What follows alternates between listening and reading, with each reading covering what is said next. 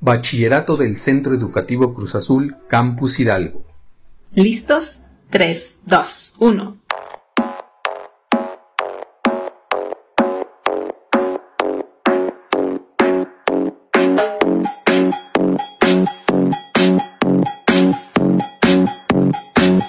Les damos la bienvenida a este espacio del Centro Educativo Cruz Azul, Campus Hidalgo. Podcast escolar y Perión.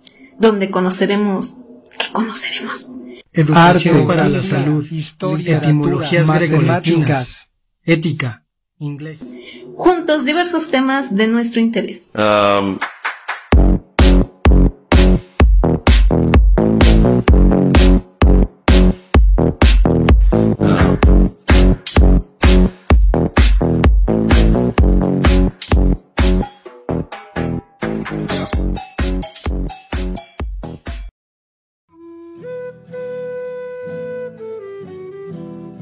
El taller de creación literaria del Centro Educativo Cruz Azul Campus Hidalgo es un espacio para quienes encuentran en la escritura una forma de expresión adecuada. La razón y el sentimiento se equilibran para dar origen a poemas, cuentos y microficciones. Cada año celebramos a quienes han tenido a bien descubrir que el trabajo de la escritura requiere disciplina, constancia y un alto sentido de la autocrítica. Un texto jamás se termina, simplemente se abandona, ha dicho Paul Valéry. Los integrantes del taller de creación literaria de este ciclo escolar presentan este ser para escribir, en el que mostrarán sus creaciones cristalizadas ya en estas cápsulas de sonido. Yo, el profesor Alejandro Espinosa, me congratulo de seguir siendo testigo de la maravilla, porque, aunque corran tiempos de penuria para las humanidades y las artes, siempre aparecen estos seres humanos que a partir de su racional sensibilidad nos transportan a lugares nunca imaginados. A continuación, los alumnos Luis Maya, Fernanda Avendaño y Omed Cruz. Abolengos. Justo en un libro que leí el otro día pasó lo mismo. Pedro, de dentadura perfecta y ojos claros, se dirigió corriendo a la calle de los abolengos. Se imaginó asomada y de pronto, sin saber por dónde le había llegado, un cholo de Nesa le clavaba un pedernal en la barriga. Pobre Pedro, le convenía mejor quedarse en aquel libro viejo. Goyo con su apariencia grotesca intimidaba a cualquiera. Su altura y cuerpo ancho hacían que desempeñara bien su trabajo, pasar los costales de un lado al otro de la banda transportadora. Primero entró su mano y luego todo lo demás. La banda le rompió cada hueso y parte de su cuerpo. Finalmente, el encargado en turno daría a conocer que murió aplastado, como las tortillas que su esposa Álvaro hacía y que tanto le gustaba. El vuelo del colibrí.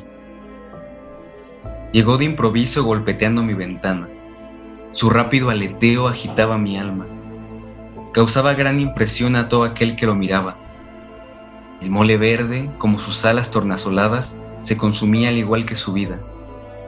Era cuestión de elegir si arrancar aquella flor hermosa, aun sabiendo que ya no volverá a crecer.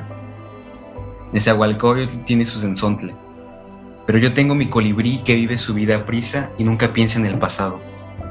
Qué tan probable es que me cruce contigo otra vez, si los vientos ya no soplan para el mismo lado. Así que vete volando, bello colibrí, antes de que cierre la mano y te mate. Verde París. Llegaste un día de té y galletas con canela. Postrada en la ventana dejaste ver tus alas de azúcar que espolvoreadas se veían como vitrales, fraccionando la luz y solo dejando pasar el color verde. Hoy vomité mariposas muertas. Estaban cubiertas con los restos de tu indiferencia. Aún crudas, pues no era su momento de llegada. Todavía pertenecen al bosque de los alcanfores.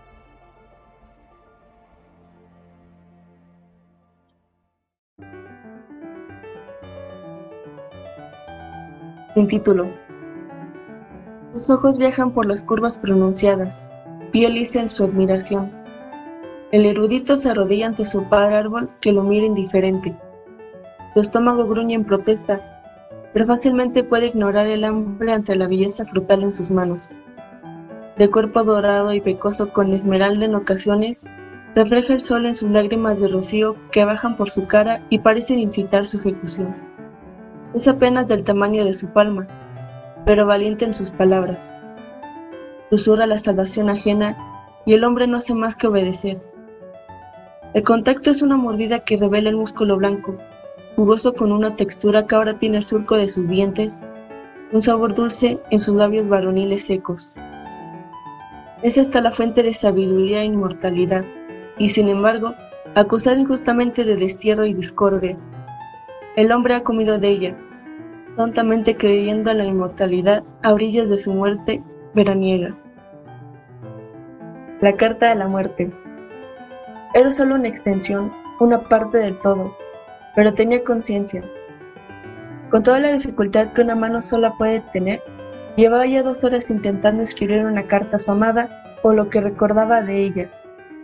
Le contaba sobre su aventura en la ciudad fantasma, en cómo fue asaltado y terminó por regresar a su casa, cuando tenía pies, por supuesto. Contaba además, y con suma vergüenza, la búsqueda fallida de su cuerpo y la separación de su mente entre sus miembros. Una sensación extraña, casi divertida, pero que lejos de ser algo obvio, le avergonzaba demasiado. Hubiera sido más fácil desaparecer en la niebla o hundirse en los matorrales de la carretera hasta la próxima noche, pero la desesperación por regresar a su pueblo, más un conductor ebrio, encandelado por el amanecer, resultaron en un gravísimo accidente que ahora le cobraba caro. En fin, los vivos y sus prejuicios al más allá. La mano verde y arrugada, con unos cuantos puntos negros aquí y allá, firmó finalmente su carta. Se quedó quieta sin poder admirar su obra, soltó la pluma y se bajó de la piedra donde escribía. Pobre de ella y la cabeza cuando se den cuenta que la pluma estaba más seca que las milpas a su alrededor. Genaro y Vicente. El sol quemaba la piel y el viento levantaba el polvo al cielo naranja del atardecer que se acercaba en este lado del río.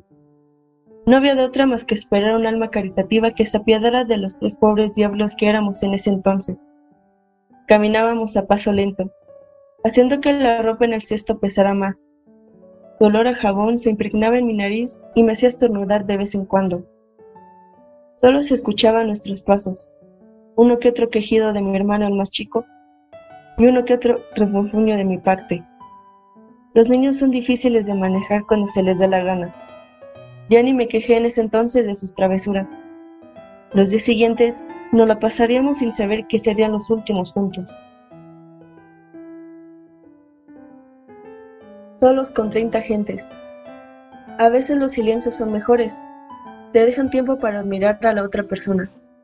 Puede que rocen sus manos de vez en cuando y nadie diga algo al respecto, que sus rodillas se junten y quieran acercarse más, que se cree una burbuja de trance, donde solo se escuche su risa la tuya, los chistes malos y cada disparate que solo un joven amante puede decir. Pero también puede ser que no estén tan solos como esperaban, y allá afuera hay alguien que los busque.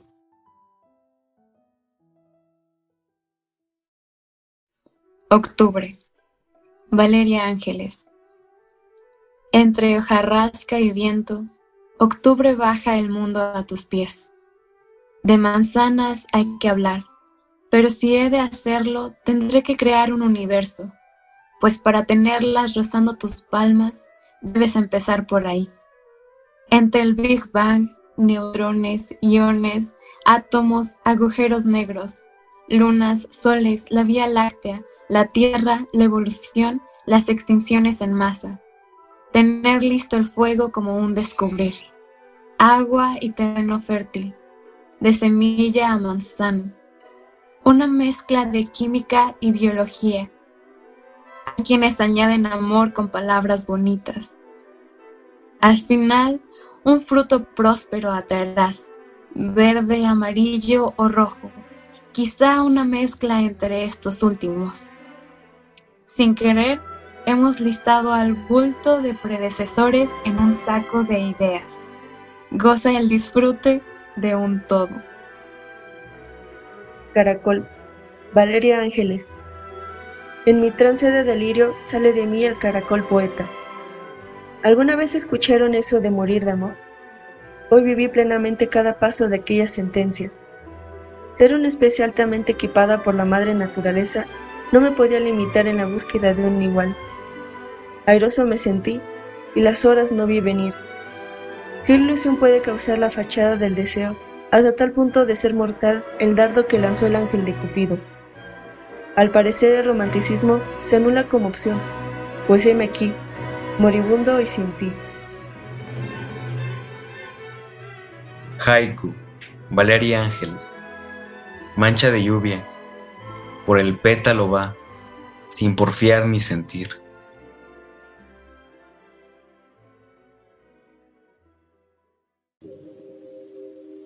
Vida B.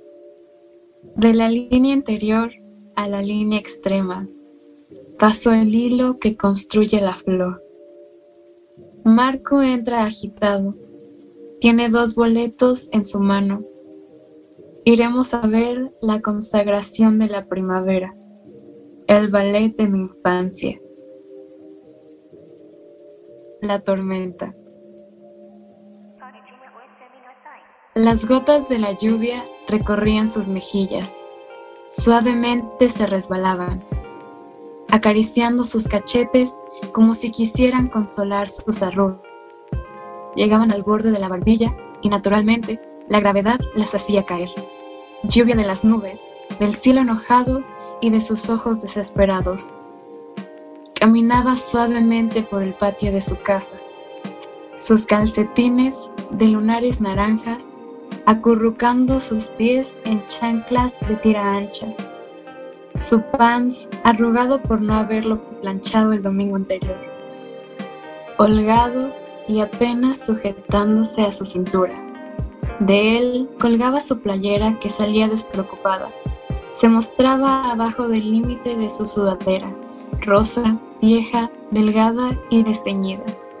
Su cabello se mojaba poco a poco, no había nada que arruinar. Estaba esponjado. Tenía las marcas de las trenzas que antes de salir había destejido, y sus rizos degradados por el tiempo apenas se notaban. Se paseaban sin sentir la lluvia, sin tocar el suelo. Respiraba sin inhalar ni exhalar. Sus ojos estaban ya cansados del día y la noche la consolaba. No había estrellas ni luna, solo unos relámpagos que de vez en cuando iluminaban el cielo y desataban de nuevo sus lágrimas. Sollozaba en silencio. Había dos situaciones ocupando lugar en su mente.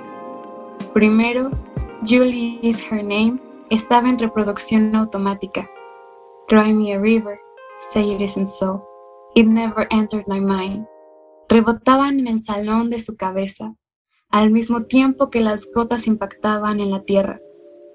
Arriba de eso, el estruendo de su preocupación, el glaseado derramado sobre el pastel desbordado, bizcocho sabor a salchicha cruda. El glaseado de cáscara de limón estaba en sus ojos, todo lo que no hizo por lo otro que debía hacer. Pensaba en cómo rayó las hojas del tiempo con el lápiz que borraba, pintaba y deshacía sus dibujos irreales e intangibles. Lentamente destrozó su mano y fracción de su mente.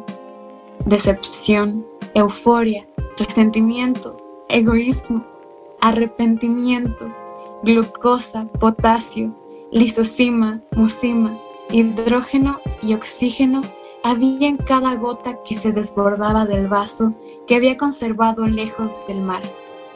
No sabía si el resentimiento que soltaba el cielo estaba tan lleno de acidez para dañar su piel y al paso a su alrededor. I should let it upset me, should care, but it doesn't get me. Era ya muy tarde, por lo menos para su rutina regular. Había algo mal, por eso sus ojos de rana, su nariz llena de moco, sus labios sin agua, su boca sin palabras. Las canciones de Julie seguían rodando, seguían cambiando sus pensamientos. El enojo se arremetió contra ella, se quiso pegar, tabla contra cabeza hueca, pero no había noción en su cuerpo, ya ni siquiera caminaba. Lloraron aún más fuerte, el universo y su vida. El futuro jaló a su preocupación y comenzó a planear la solución para el mañana. Se levantaría pronto a hacer los apuntes de química. Tendría que recordar el color y el brillo. Después, haría los ejercicios del nuevo tema de matemáticas. Todos. Habría muchos triángulos y noventas en todos lados. También escribiría acerca de la prevención de las enfermedades, de sus escalones y la trepadera para la salvación, y de los elementos morfológicos de las palabras, desde A hasta Z, porque ni Y ni X existían. Terminaría el video acerca de la salud mental que debió de ser hoy pero permaneció en ficción. Le enviaría foto de la máscara vacía a su desconocido. Le confesaría a un amigo que lo odia y se atrevería a cuestionar a su compañero columna. Pero más importante, rectificaría el tener todos los apuntes debidos para dar evidencia de su arduo y atento trabajo contestaría las guías para sus exámenes que comenzarían la semana entrante y comenzaría a leer Ana Karenina, libro que su padre y un erizo le recomendaron. Era perfecto. La solución estaba en el mañana. Suspiró, dio media vuelta y se dirigió hacia la entrada de su guarida. El cielo la vio con recelo. Ella había dejado de llorar y lo iba a dejar solo en su derrame depresivo. El cielo no resistió, la ira lo controló, tomó su poder y dejó caer un relámpago.